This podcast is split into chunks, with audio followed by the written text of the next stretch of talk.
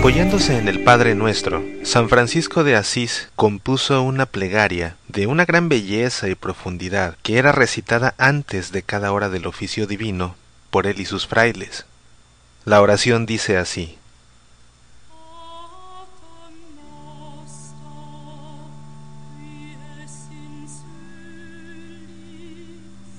Oh Santísimo Padre nuestro, Creador, Redentor, Consolador y Salvador nuestro, que estás en los cielos, en los ángeles y en los santos,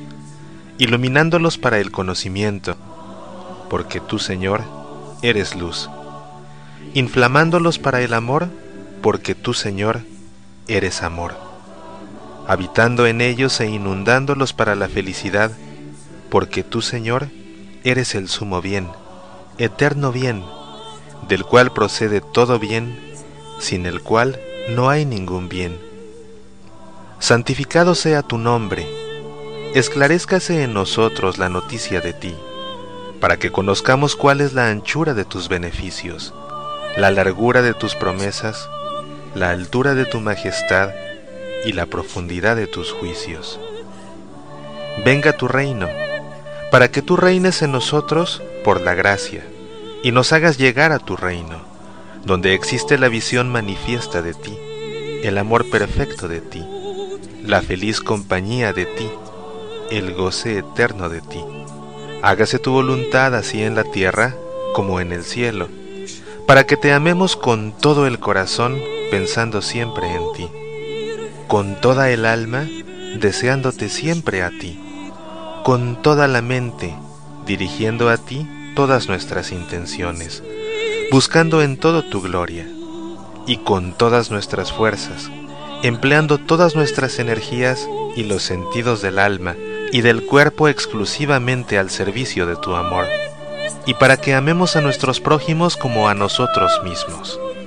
atrayendo a todos a tu amor en cuanto esté de nuestra parte gozándonos de los bienes ajenos como de los nuestros, compadeciéndolos en sus males y no causando ofensa alguna a nadie. El pan nuestro de cada día, tu amado Hijo, nuestro Señor Jesucristo, dánosle hoy, para recuerdo, inteligencia y reverencia del amor que ha tenido con nosotros y de lo que por nosotros dijo,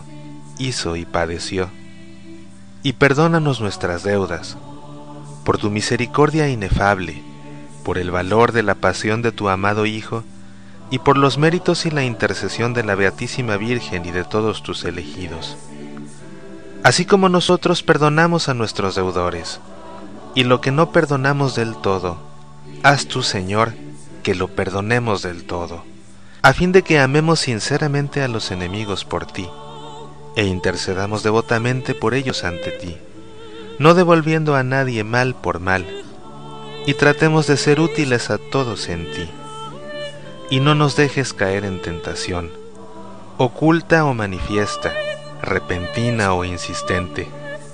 mas líbranos del mal, pasado, presente y futuro.